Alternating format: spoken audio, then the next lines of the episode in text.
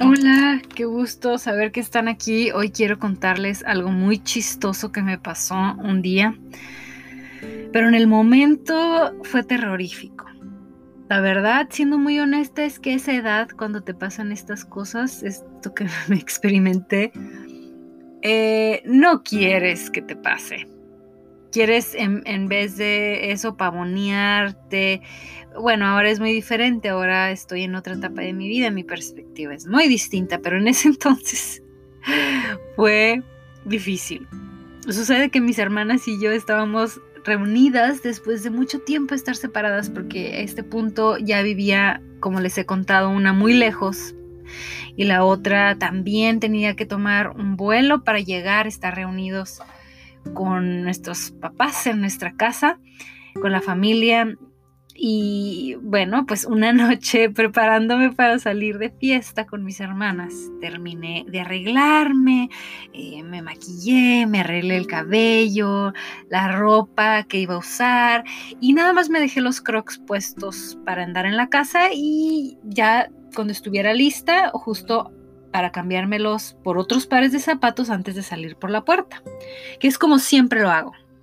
Bueno, pues cuando mis hermanas y yo en el mismo carro ya estábamos manejando y estábamos a punto de llegar al lugar de la fiesta, de reunión, donde mucha gente, a veces mucha gente, pues que estuvo contigo en la escuela, de esas amistades, ¿no? Que vuelves a ver después de mucho tiempo o que te puedes encontrar por ahí. Bueno, pues antes de llegar al lugar me di cuenta que me había olvidado cambiarme los zapatos. Nunca me puse los zapatos me dejé los crocs, traía los crocs Así que tuve que desfilar ante todas las miradas porque es un lugar en el que caminas, pero hay varios lugares de reunión en el camino, entonces pues es casi como un desfile de modas. Si mi enfoque en ese momento de mi vida hubiera estado en mi apariencia o que fuera lo más importante, en lo que yo en lo que yo cimente mi seguridad, la seguridad en mí misma, o en lo que traigo puesto, no sé, la ropa o alguna marca o mi imagen, pues yo creo que nunca me hubiera recuperado de algo así. Ahora es una de mis historias favoritas que contarle a todo el mundo y sobre todo para mí porque me da mucha risa cada vez que lo recuerdo. Pero también recuerdo en una conferencia anual de mujeres, se llama Call y sucede cada año en Las Vegas, Nevada, les aviso, porque vale la pena tomar un avión y volar hasta allá porque es excelente. Bueno, pues en una de esas conferencias Dios me dio otro nombre. Me dijo que me nombraba como una persona segura. En realidad en inglés es unashamed.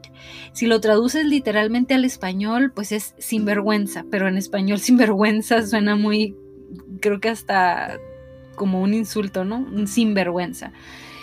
Pero más bien la palabra unashamed se traduciría en varias y es más que, que no tener vergüenza, pero significa estar como bien plantada, bien segura de ti misma, como muy mm, eh, bien plantada en la tierra, sabiendo quién eres, como con una identidad muy fuerte que puedes eh, pues casi hacer lo que sea y pasar por lo que sea y vas a seguir de pie. Y entre otros nombres que me dio aquella noche en mi primer encuentro en esa conferencia con él, y la verdad al principio no lo sentí así, me acuerdo que estaba emocionada cuando lo escuché porque fue claramente para mí ese mensaje. Incluso quien predicaba esa noche dijo varias cosas con las que resoné y me identifiqué perfectamente porque habló cosas muy específicas de mi vida. Y me impresioné de lo claro que era el mensaje. Y al pasar el tiempo, incluso años, ahora puedo decirles con toda seguridad que lo respiro y lo transpiro. Siento que ahora sin tratar para nada es como que sale de mí.